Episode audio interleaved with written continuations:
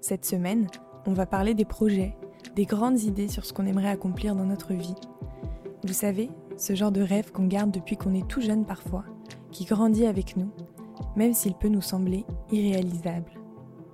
Pour beaucoup, ces idées-là, elles restent dans un coin de la tête et on va les chercher quand on a envie de rêver un petit peu, quand on se questionne, quand on se remet en question même sur les choix qu'on a faits.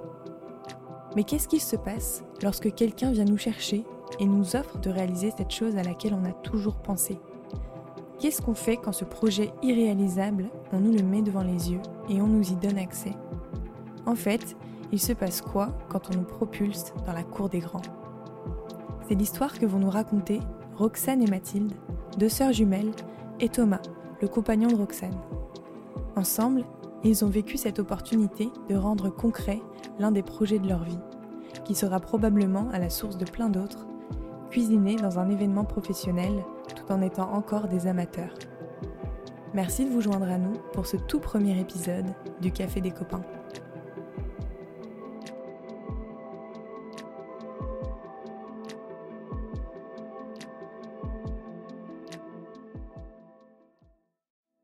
Saudade, c'est un mot euh, déjà d'origine euh, portugaise qui veut dire, euh, c'est un peu la, ce qui renvoie à la mélancolie, à la nostalgie. Ça peut, ça peut paraître un peu négatif comme mot de départ, mais en fait, nous, on se l'est vraiment approprié, on va dire, pour vraiment se dire que c'est un mot qui va nous renvoyer directement à nos souvenirs, à, notre enfance particulièrement, et euh, surtout par exemple nous quand on était autour de table justement euh, où euh, on était réunis par avec la famille autour de bons plats et principalement en fait c'était notre grand-mère portugaise qui nous a vraiment inculqué cette façon de tous s'attabler, de recevoir, de profiter en général les dimanches et c'était vraiment euh, un moment de partage, de, de retrouvailles aussi, parce qu'on venait un peu chacun euh, d'endroits différents.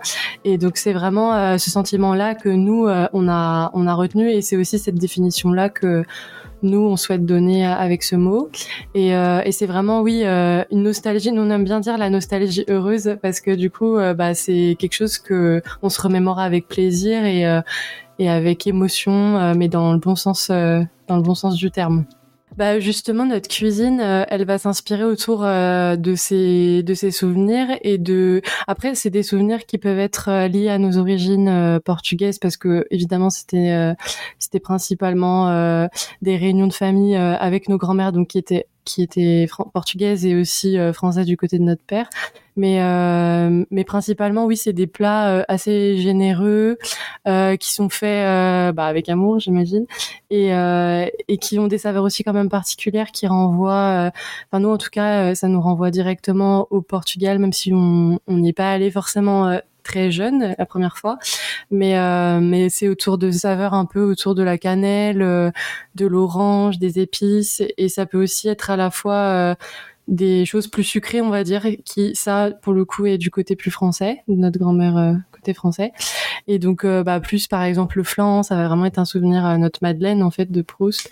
ça va être oui voilà, à la fois des, des plats typiquement portugais et à la fois des plats on va dire de grand-mère assez généreux et oui, c'est vrai que notre intérêt euh, dans la cuisine, il a aussi euh, démarré de façon un peu euh, bah, inconsciente parce que dès qu'on était face à un dessin animé ou face à des jeux, par exemple sur ordinateur comme Adibou, pour, pour ceux qui connaissent, bah en fait, dès qu'il y avait un moment où on devait, je sais pas, cuisiner ou par exemple il y avait une pas une épreuve, mais euh, on va dire une mission qui, tournait vite autour de la cuisine, bah, c'était un peu les moments qu'on, dont on se rappelle aujourd'hui.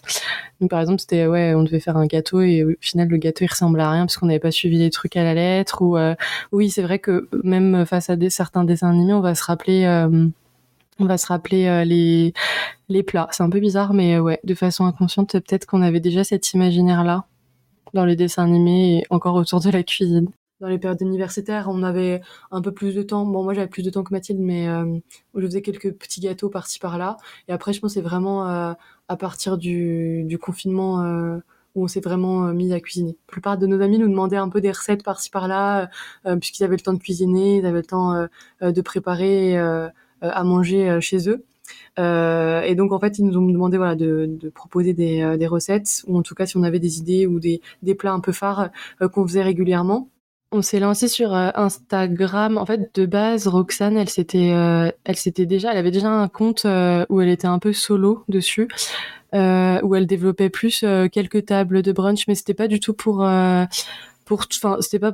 toucher un public mais on va dire que c'était pas pour euh, vraiment toucher un, public très large ça restait dans la sphère un peu familiale ou amicale on va dire et finalement ensuite dès le confinement on s'est dit bah pourquoi pas utiliser ce compte pour pour le développer davantage autour, euh, enfin vers un public un peu plus large, on va dire. Et, euh, c'est à partir de là on, on s'est dit, bah en fait, euh, Sodat, c'est vraiment un mot qui peut être, même s'il existe que dans une langue et qu'il n'est pas vraiment traduisible, qui peut toucher tout le monde lorsqu'on l'explique. Et c'est comme ça que, que ça a commencé.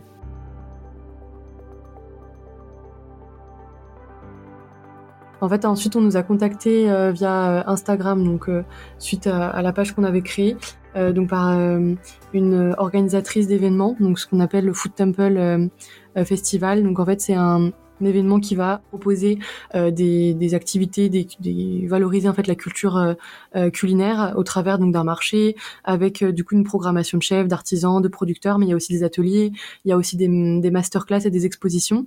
Donc l'année dernière, le thème, je crois que c'était l'Australie. et cette fois-ci, donc ce thème, ce fut le Portugal.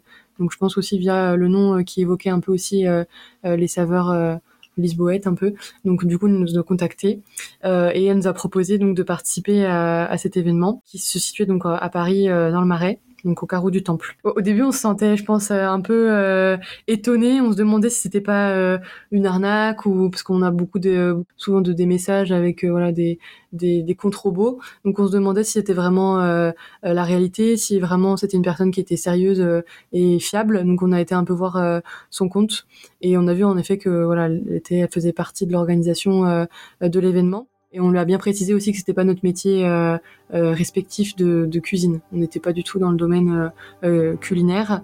Et donc ensuite on a eu donc des échanges, on s'est échangé nos numéros de téléphone et on s'est dit voilà que voilà pourquoi pas participer à cet événement. C'était une belle opportunité pour nous. On n'avait jamais vraiment fait ça en fait.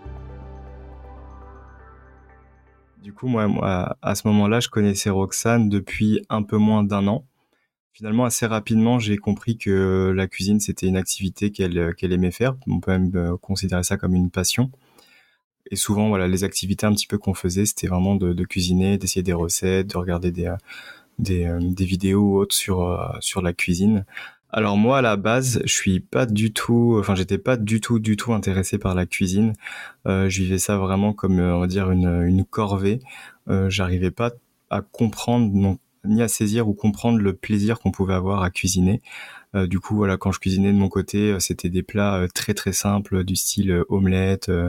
Quand, quand elles ont été contactées par Elisabeth au début, euh, bah, je pense j'ai un petit peu transmis, on va dire, un, petit sentiment de méfiance parce que parce qu'en fait, je, je, regarde pas mal de, de pages ou même des fois des documentaires sur justement un petit peu les métiers indépendants et je sais qu'il y a pas mal, on va dire, d'arnaques euh, des personnes en gros qui te demandent des services contre ce qu'on appelle de la visibilité.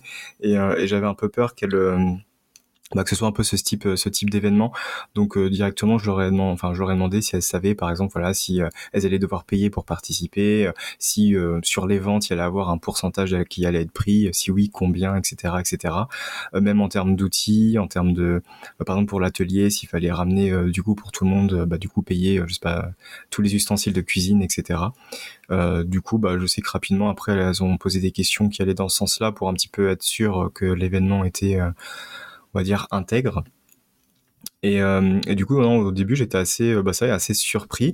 Euh, honnêtement, tout, tout, tout début, j'avais pas du tout saisi l'ampleur de l'événement parce que, bah, moi déjà, je m'intéresse pas du tout à la cuisine, donc encore moins les événements culinaires. J'avais aucune idée, tu vois, de la, de la portée, on va dire un petit peu en termes de communication, de la portée même, enfin juste les, le nombre de personnes qui allaient venir, de l'investissement. Pour moi, ça allait être vraiment un petit événement. Qui allait euh, solliciter très peu d'énergie. Bon alors pour autant allait être très intéressant mais euh, mais même au début c'était vraiment dans les euh, du coup dans les je sais pas peut-être quelques mois juste avant la juste avant l'événement on a commencé à voir par exemple des pubs des pubs sur Insta avec vraiment une vraie équipe du coup de, prod qui faisait bah, du coup des vraies pubs avec même on a commencé à voir par exemple des des comment on appelle ça des une sorte de direction artistique dans les pubs, etc. Et là, j'ai compris qu'il y avait vraiment une grosse équipe derrière et que c'était vraiment un événement euh, hyper attendu et qui était euh, euh, très communiqué. Donc là, j'ai donc c'est quelques mois vraiment avant de commencer l'événement. Là, j'ai commencé à me dire ah ouais, effectivement, c'est c'est un gros événement culinaire. Et du coup, ce qui était prévu à la base, c'était que voilà, j'aide, on va dire en fond, de manière un peu voilà pas dire superficielle, mais assez légère, en, en, par exemple en donnant des petits conseils, par exemple pour des, des, sessions de, de dégustation, ce genre de choses. Mais à la base, je devais vraiment aider euh, succinctement euh, à l'événement. Pour nous, c'était hyper euh, excitant. pour les premiers les premières minutes et après on s'est dit ah ouais quand même on a regardé un peu les éditions précédentes quel type de personnes étaient invitées et, et, on s'est dit ah oui en fait on est un peu novice dans ça que ce soit dans l'organisation dans la mise en place dans dans la nourriture qu'on devait aussi proposer. Donc ensuite, suite à cet euh, échange avec Elisabeth et cet appel téléphonique, on a commencé un peu activement à, se pencher sur euh, les produits qu'on allait proposer. Donc on essayait de voir un petit peu les dernières euh, recettes qui nous avaient plu et qui étaient d'inspiration portugaise. Donc on s'était au départ axé sur la focaccia et on a voulu donc apporter à cette focaccia une touche méditerranéenne avec donc des sardines, des pommes de terre, du persil, des oignons. Et ensuite on s'est axé sur donc en fait ce qui était le plus simple finalement et le, celui qui avait le plus d'évidence pour nous c'était les beignets portugais euh, de notre grand-mère qui donc faisait souvent les beignets euh, comme un peu des des beignets de bacalhau, c'est des beignets à la morue avec beaucoup de persil, beaucoup d'oignons aussi et d'ail. Et donc euh, ces beignets en fait elle les faisait tout le temps durant les repas de famille à Noël. Et en sucré, on s'est dit qu'on voulait faire aussi, donc voilà, un peu équilibré et faire une, une recette un peu plus sucrée. Donc on est parti sur le cake à l'orange et à l'huile d'olive. Après, en fait, on le présentait à, des clients, donc on avait aussi une pression euh, supplémentaire parce que c'était la première fois que, que des personnes extérieures euh, goûtaient euh, notre cuisine, en fait. Alors oui, en n'étant pas professionnel, bah c'est vrai qu'il y avait toute la partie, toute la gestion en fait de qu'est-ce qu'on en fait on s'est très vite posé des questions dès le début qu'est-ce qu'on pouvait proposer comme plat parce que et comme surtout comme nourriture qui puisse plaire à le plus de monde possible et qui soit qui soit bonne aussi surtout. Et euh, donc ça nous a amené à vraiment dès le début anticiper euh, surtout du côté de la, nourriture je dirais que c'est euh, oui une des premières étapes on a fait beaucoup de tests avec nos proches pour savoir enfin ce qu'on proposait si c'était bien, si euh, du coup on avait euh, une petite liste euh, avec un avec des critères en gros sur bah, le goût, la forme. après c'est venu après, mais le prix qu'on pouvait qu'on pouvait proposer aussi. Donc on a commencé début juillet, je pense, avec donc comme des comme des brunchs. On proposait les différents les différents repas, les différentes miniardises qu'on voulait qu'on voulait vendre. Et donc on a fait la focaccia et on avait fait aussi donc euh, les beignets. Euh, en fait le, le, constat final donc du premier testing euh, c'était que bah il y avait pas bah, Thomas était là hein, mais qu'il y avait pas beaucoup de goût en fait par rapport à, à ce qu'on attendait de, de, de, voilà de repas méditerranéens. Donc il y avait pas assez de persil, pas assez voilà c'était assez fade. Donc on s'est dit qu'on allait essayer de retravailler ça avec plus de goût, plus de tenue aussi, même au niveau au niveau visuel. Ensuite, on a fait donc d'autres euh, d'autres tests. Je pense qu'on en a fait vraiment pas mal. Hein. On doit en faire 5-6 peut-être. Finalement, la phase déjà, le testing, euh, j'ai euh, pour moi, c'était quand même assez agréable parce qu'au final, on me demandait juste de manger, de donner mon avis sur sur bah, sur ce que je mangeais, parce que pour le coup, j'aidais pas du tout à la, à la préparation. aux préparations pour pour les testings donc c'était assez assez agréable finalement comme comme phase et puis en plus c'était assez assez intéressant pour moi parce que du coup ça me demandait de d'analyser un petit peu ce que j'avais au niveau du, du palais. En fait, ce qu'on avait fait, en, ce qu'on a mis en place, c'était une sorte de grille pour en gros un petit peu évaluer euh, des grandes dimensions, on va dire, de, de ce qu'on mange. Donc par exemple la texture, le goût, le caractère, l'identité.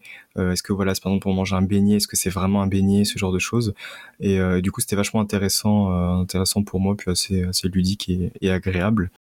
Et ensuite, la partie euh, plus compliquée que nous, du coup, on a, enfin, dans laquelle on n'avait pas forcément d'expérience, c'était la partie vraiment logistique, on va dire. Donc euh, tout ce qui ça concerne, enfin, ça va de la carte de visite à, aux emballages, on va dire, euh, aux équipements aussi qu'on pouvait avoir sur place.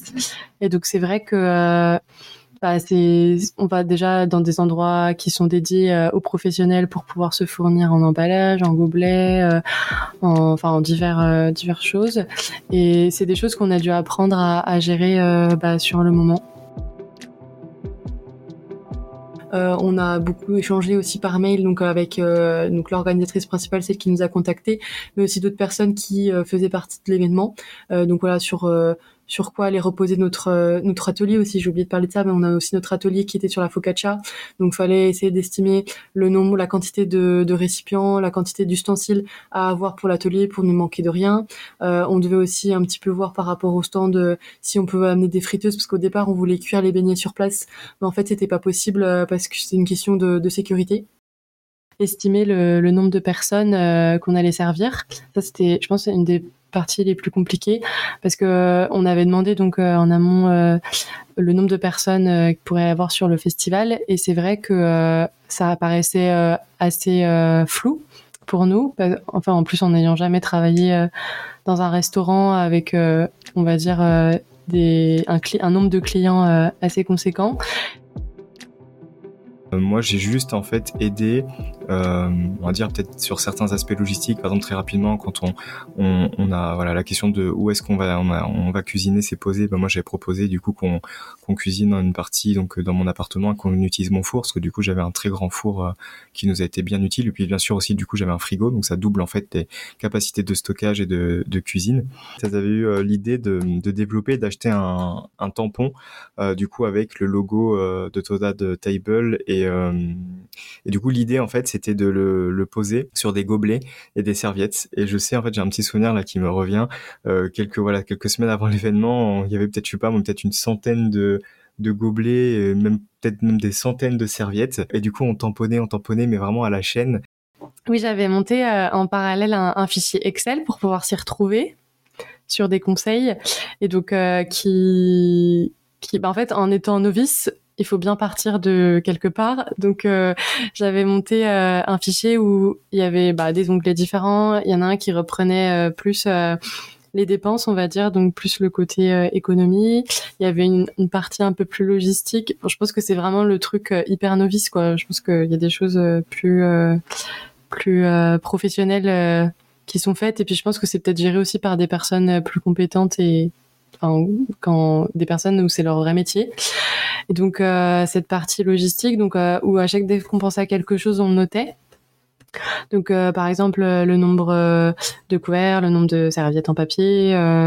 puis pareil pour les ingrédients, il y avait un onglet recettes, donc où on mettait tous nos, toutes nos recettes qui était euh, affiné aussi donc euh, suite à ces à ces tastings pour euh, savoir bah, combien de combien en fait d'œufs on avait besoin parce que peut-être qu'au final on s'est rendu compte que dans la recette il en fallait un en plus ça apportait je sais pas plus de moelleux plus de souplesse au plat. Et donc il y avait cette partie là et en même temps après il y, y avait la partie donc quantitative, on va dire, donc avec qui reliait un peu la partie prix, la partie finance, on va dire, et la partie la partie euh, ingrédients. Donc en fait, qui, qui amenait un, c'est un peu une liste de courses en fait, une liste d'ingrédients euh, et qui faisait une synthèse un peu de tout ce qu'on aurait besoin euh, pendant le festival. Je pense que c'était quand même important ça, pour, pour pas trop s'y perdre, pour pas oublier des choses et c'était une petite façon ouais, de s'organiser assez correctement pour pas être dans la panique après ça devait être entre 10 000 et 15 000 personnes. Donc euh, on essaie d'un peu euh, voir le ratio. C'est vrai que c'était euh, assez énorme, mais en même temps c'était un pari puisqu'on s'est dit bon, ok, on, produit beaucoup, mais est-ce que tout va se vendre? Donc là, on se rapproche de l'événement. donc la com est de plus en plus présente. Food Temple, le carreau du temps, nous identifie de plus en plus pour nous dire voilà qu'on a un atelier, que c'est le moment de s'inscrire. C'était stressant, mais en même temps, c'était on avait de l'adrénaline quoi, parce qu'on s'est dit bah allez on va, on va le faire, quoi. Enfin, on peut plus reculer. Deux, trois semaines avant l'événement où finalement on, bah, on, avait un petit peu tous les éléments pour vivre l'événement. Donc il y avait un peu voilà tous les euh, comment dire, on savait euh, ce qu'on allait faire. Enfin la recette, les recettes étaient voilà étaient actées. On avait tous les ingrédients. Avait un peu presque un planning qu'on s'était un petit peu donné. Par exemple, on avait prévu que moi euh, quelques, alors je crois que c'était bah, justement la veille de l'événement, c'était prévu que j'aille chercher une voiture, donc la voiture de, de ma mère, pour pouvoir en fait aider à transporter bah, justement tous nos outils, donc par exemple le four, nos ustensiles, nos ingrédients, etc. Je dirais à peu près deux semaines avant l'événement où, où là ça a vraiment commencé un petit peu à s'accélérer et, et en fait l'événement est devenu concret. La veille, on commençait à sentir un peu l'adrénaline monter progressivement. Et en fait, on s'était renseigné bah, sur les personnes qui allaient participer, donc qui étaient euh, soit dit en passant des tous des professionnels, euh, des restaurateurs, et euh, dont certains qu'on connaissait. Euh, et donc c'était assez stressant. Donc c'est là où on a nous on a commencé à faire une masse de, de focaccia. du coup Thomas connaissait la recette par cœur.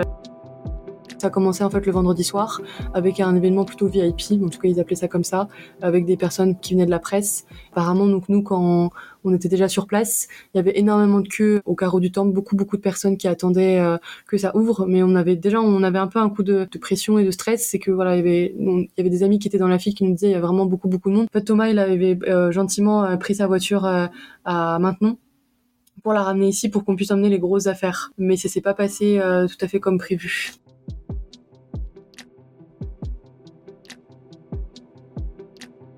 Ce qui était prévu, donc c'est que que je passe au Lila euh, pour euh, bah, du coup pour voilà récupérer tout ce qu'il a à récupérer donc avec aussi Mathilde et, Roxane pour qu'on puisse ensuite partir et installer du à l'événement.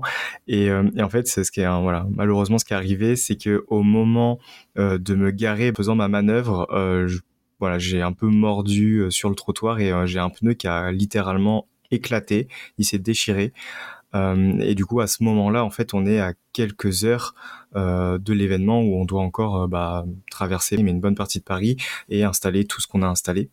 Je sors, je constate qu'effectivement la voiture est à plat.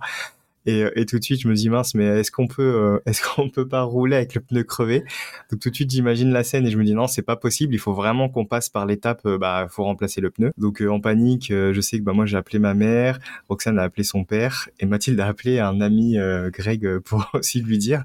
Et, euh, et, du coup, on était un peu, voilà, vraiment, bah, je pense, on peut le dire, en panique. Mm. Euh, et en fait, heureusement, il y a quelqu'un qui est venu nous aider, qui nous a un peu, euh, enfin, presque expliqué, parce qu'en fait, c'est un truc qu'on apprend au, permis, mais c'est vrai que bon, moi, pardon, ça fait 10 ans que j'ai le permis. Et, et du coup, ça faisait 10 ans que j'avais jamais revu ce truc de comment on change un pneu. Donc forcément, on a perdu du temps. Et j'avais littéralement jamais conduit à Paris. Euh, du coup, j'étais j'étais très stressé était en retard, mais on a toujours été en retard du coup durant euh, la mise en place avant euh, l'ouverture au public euh, durant les, trois jours. Ça fait partie de nous, on va dire. C'était assez impressionnant parce que dès qu'on est arrivé, on voyait déjà qu'il y avait, vu qu'on a eu ces petites galères et ces petites en route, les petites euh, péripéties, on s'est dit, euh, on s'est dit bon ok, ça commence bien, mais une fois qu'on est arrivé, euh, on a vu tout le monde qui était déjà affairé parce que je pense que bah certains venaient pas de tous de Paris. Et donc, euh, c'est sûr qu'il y a une organisation à avoir aussi en amont. Euh, donc, ils étaient équipés avec euh, leur vitrine réfrigérante, leur four. Nous, on arrivait avec notre four acheté chez Lidl. enfin, peut-être pas chez Lidl, je me rappelle plus. Peut-être bah, du même style, quoi. Donc, c'était un, un micro-four d'étudiants. Donc, pour réchauffer sur place. Et on s'est dit, OK, le ton est donné. Du coup, on s'est dit, non, on va pas se laisser démonter et tout on est euh, on va on va y arriver quoi. Et donc euh, bah on y croyait euh, jusqu'au bout en fait. Et le fait qu'on soit aussi toutes les deux et ensuite après trois. Et c'était hyper puis ensuite mes parents c'était hyper hyper rassurant parce qu'au moins on n'était pas tout seul et on savait qu'on s'entraidait qu'on était là les uns pour les autres. Donc ça c'était hyper cool. C'était une aventure commune et en fait on se disait bah on s'en souviendra après quoi ensemble au final, c'est euh, des bons moments euh, dont on se souvient aujourd'hui, quoi. Mais c'est sûr que oui, au début, c'était assez, euh, assez stressant et impressionnant. C'est un peu genre les nouveaux qui débarquent dans la cour, la cour des grands, quoi. Donc, donc voilà. L'ouverture des portes, on a eu mais un nombre de personnes mais qui s'est rué sur notre stand. On n'avait jamais connu ça. On était en plein stress et on s'est dit mais comment on va faire en fait? On était deux, c'était pas possible de gérer tout ce monde. Et en fait à 20h15, 20h30, on avait littéralement plus rien. On s'est dit waouh, en fait on n'a pas du tout produit assez. Des amis après sont venus nous voir pour nous dire les filles vous n'avez pas mis du tout cher euh, vos, vos produits sont vraiment bon marché par rapport au stand à côté euh, vous êtes à Paris là donc euh, il faut que vous augmentiez tout ça moi j'avais pris un petit peu ce début d'événement enfin, avec, légèreté. Donc je sais que voilà bah, du coup quand, quand les filles étaient finalement quand l'événement a vraiment commencé les filles étaient déjà je sais que moi j'étais chez moi voilà j'étais en train de, de chill tranquillement. Et, et après je sais que je suis venu un petit peu les on va dire presque les mains dans les poches. Euh, et c'est vrai que en arrivant en fait au carreau du temple, j'ai vu euh, une queue mais incroyable. Je me suis même au début demandé si c'était bah, si c'était pour ça ou pas. Donc quand je suis arrivé bah, voilà, avec mes mains dans les poches, je me dit waouh, euh, qu'est-ce que c'est que ce truc-là? Déjà, je me suis même demandé comment j'allais pouvoir rentrer parce que du coup officiellement, moi je faisais pas partie euh, de, de, de l'équipe Sodad, on va dire. Euh, du coup, donc dès que je suis arrivé, j'ai donc j'ai réussi à un petit peu à gruger vers la queue, puis en expliquant voilà que je j'étais pas entre guillemets juste un visiteur, mais j'étais je sais pas comment on appelle ça, une sorte d'intervenant, d'exposant. et je me souviens qu'en fait, euh, il y a un moment vraiment où en fait, bah, j'étais euh, assis, euh, j'attendais, et en fait, rapidement, il y a des gens, en fait, faut savoir que leur stand était plutôt vers le fond. Donc, euh, dès qu'on arrive, en fait, on ne voit pas forcément leur stand. Euh, mais du coup, voilà, il y a eu un petit temps, en fait, pour que les gens arrivent vraiment à leur stand. Et en fait, rapidement, il y a des gens qui sont venus. Euh, donc, voilà, au début, une personne, deux, trois, cinq, sept, etc. Et, et en fait, bah voilà, faut savoir qu'en vraiment, bah, vendre des produits comme ça, c'est un véritable métier. par exemple, pour encaisser, elles avaient acheté une machine exprès, je veux dire la marque, une machine SumUp. du coup, bah, qu'elles avaient vraiment jamais vraiment donc il y avait ça à savoir. Donc comment est-ce qu'on encaissait des gens.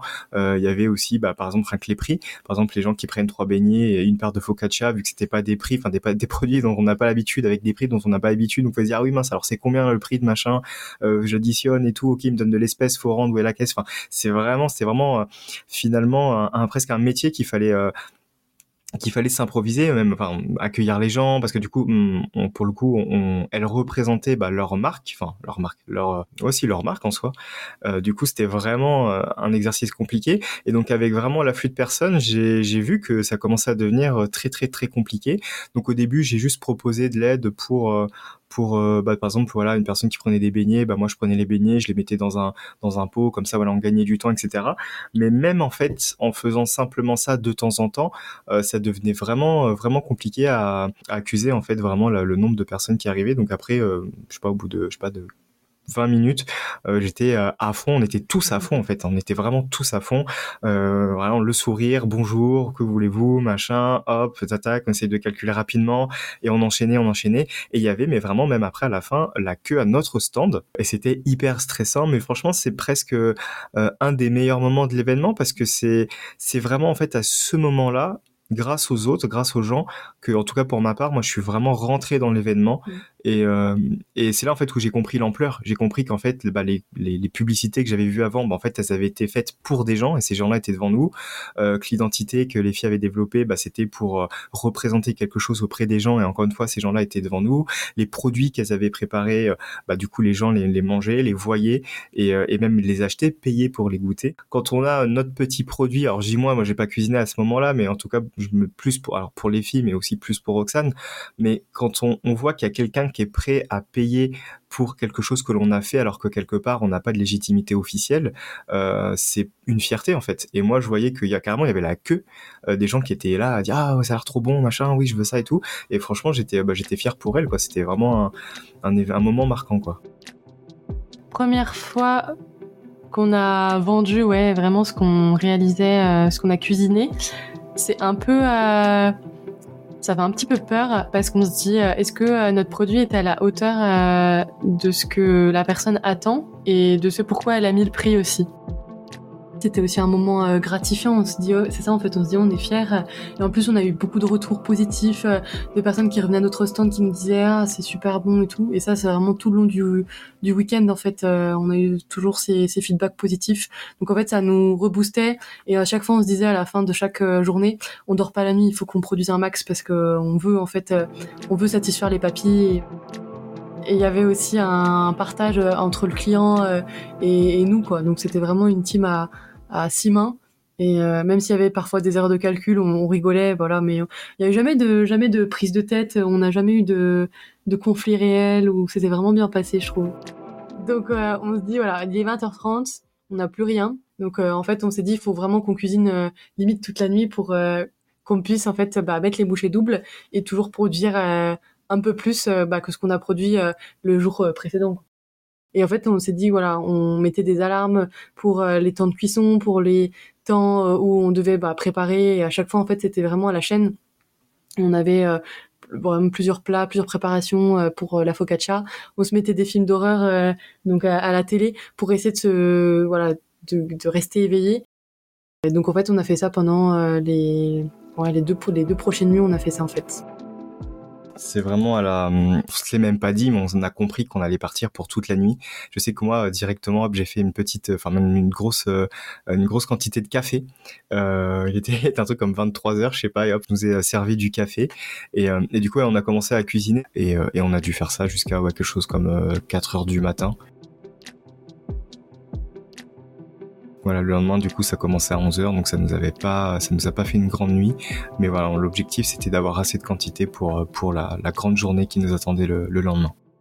Aussi, on avait euh, donc on a eu ce système-là où on faisait jusqu'à 4 heures du matin euh, des focaccia.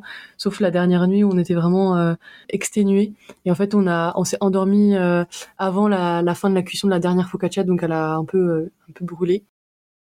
Et à chaque fois, donc, on se donnait rendez-vous à 11h le lendemain, donc le samedi matin et le dimanche matin. Et euh, en fait, nous, faut savoir qu'au moment où on préparait, on installait un petit peu notre stand, à côté de nous, on avait des, vraiment des vrais professionnels avec des frigos, euh, voilà, euh, un peu portatifs. Euh, D'autres avaient aussi, pareil, des présentations euh, vraiment très pro. alors que nous, on arrivait avec notre petit, je crois que c'était un petit présentoir de sauce graines. on avait, je sais plus, une nappe d'H&M. Enfin bref, c'était vraiment c'était beau, hein, c'était décoré avec goût, hein, en toute modestie, mais euh, c'était vraiment euh, pas du tout la même chose et la même ambiance. Mais nos voisins à côté étaient vraiment à chaque fois très bienveillants, euh, ils nous admiraient vraiment beaucoup. Et donc, et donc à chaque fois dès que nous on arrivait, ils étaient en plein voilà main dans la pâte. Et nous on arrivait, il était en 10h50 et on était à chaque fois les retardataires. On nous disait souvent allez retardataires, dépêchez-vous, etc. Nous on était avec nos caddies qui sentaient la friture. Et d'ailleurs dans le métro, il y a quelqu'un une fois qui disait ah mais ça sent la friture ici, poisson. Enfin bref, c'était nous en fait avec notre notre caddie qui était rempli de focaccia et de et de beignets, donc c'était assez drôle. Là, on est samedi et, donc dimanche, c'est les deux jours qui se ressemblent sensiblement. Euh, il y a aussi eu euh, donc un atelier euh, que j'animais entre midi et deux, pendant que du coup Thomas et Mathilde faisaient donc bah, la vente au stand. Et heureusement qu'ils étaient voilà deux parce que c'était vraiment le rush, surtout voilà entre midi et deux. et donc moi j'avais un atelier avec dix personnes. Euh, et donc durant ce samedi et ce dimanche, donc toujours autant de rush. On a malgré une augmentation des prix, euh, toujours autant de monde qui venait à notre stand, qui venait acheter. Euh, parfois, en fait, on était aussi en panne de beignets et en fait, mes parents étaient venus donc le week-end pour bah, venir nous voir. Et comme Thomas, il n'avait pas prévu de mettre la main à la pâte, sauf que donc en fait, Mathilde avait fait des grosses quantités de beignets. On avait demandé à ma mère, qui savait très bien cuire les beignets, donc bah, de les cuire en parallèle de nous quand on était au carreau. On remplissait les stocks comme ça. Et dès que ces, ces beignets arrivaient c'était vraiment euh, comme des abeilles autour d'un pot, pot de miel, quoi. Euh, tout le monde venait pour acheter euh, ces fameux beignets, donc c'était vraiment une fierté. On était vraiment fiers, voilà, que ça marche bien de cette façon. C'est drôle aussi parce que la mère, la grand-mère et la sœur de Thomas sont venues à l'événement et c'est la première fois qu'elle rencontrait mes parents. Donc c'était aussi un, un moment qui était assez sympa, euh, un peu stressant. On voulait pas se rajouter du stress, mais c'était euh, nous stressant. Et du coup, la grand-mère à, Thomas, elle a, elle a, elle a confondu euh, Mathilde et moi, donc c'était marrant aussi. Et elles ont beaucoup aimé aussi bah, ce qu'on avait fait, je pense. Progressivement, dimanche soir arrivait. On était vraiment très fatigués, mais c'est vraiment un, bon souvenir, des bons, des, émotions vraiment positives qui nous, qui nous animaient à la fin de, à la fin de cet événement.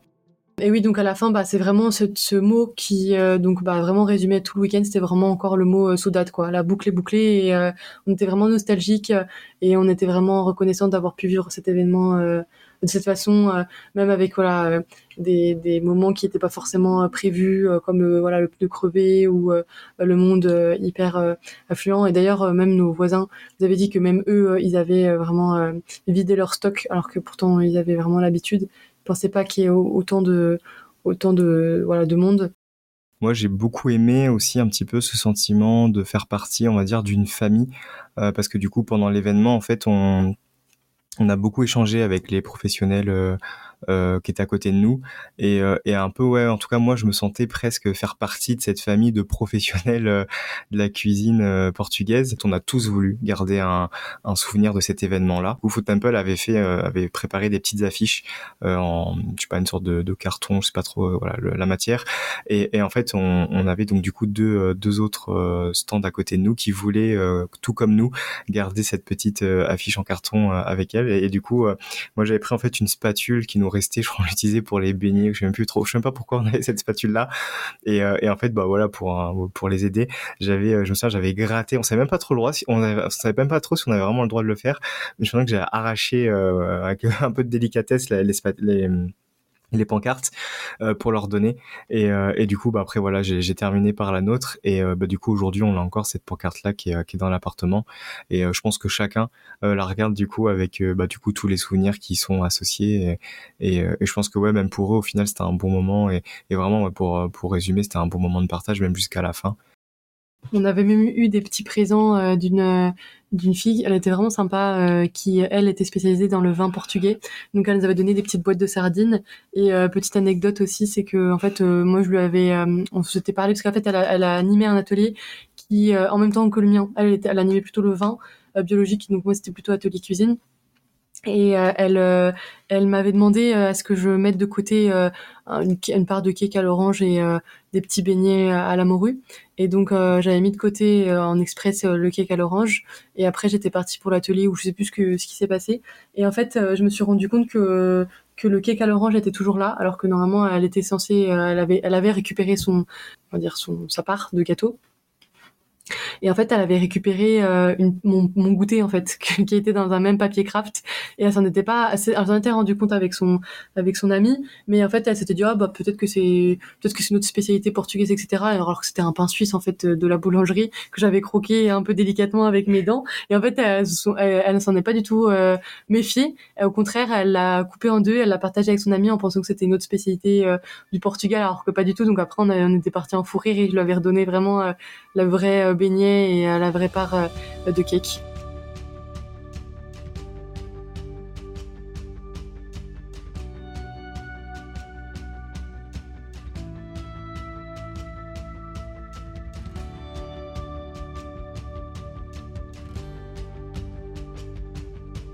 Suite à cet événement, euh, donc on a eu pas mal de, bons retours, y compris donc de participants euh, à l'atelier qui voulaient notre carte pour un peu pour un peu euh, avoir un, pas un partenariat, mais peut-être euh, utiliser nos services pour la suite, pour par exemple, je sais pas, euh, des brunchs à domicile ou un peu service traiteur. Donc pour l'instant, on n'a pas forcément trop le temps de, s'y atteler.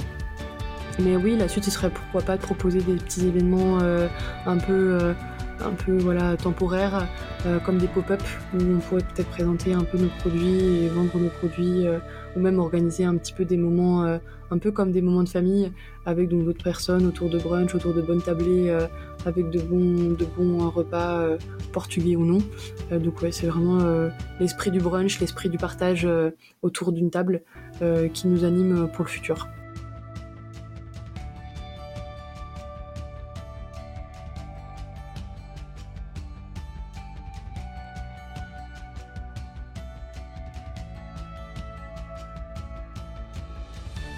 Merci d'avoir écouté cette histoire et on se retrouve très vite pour un nouvel épisode du Café des copains.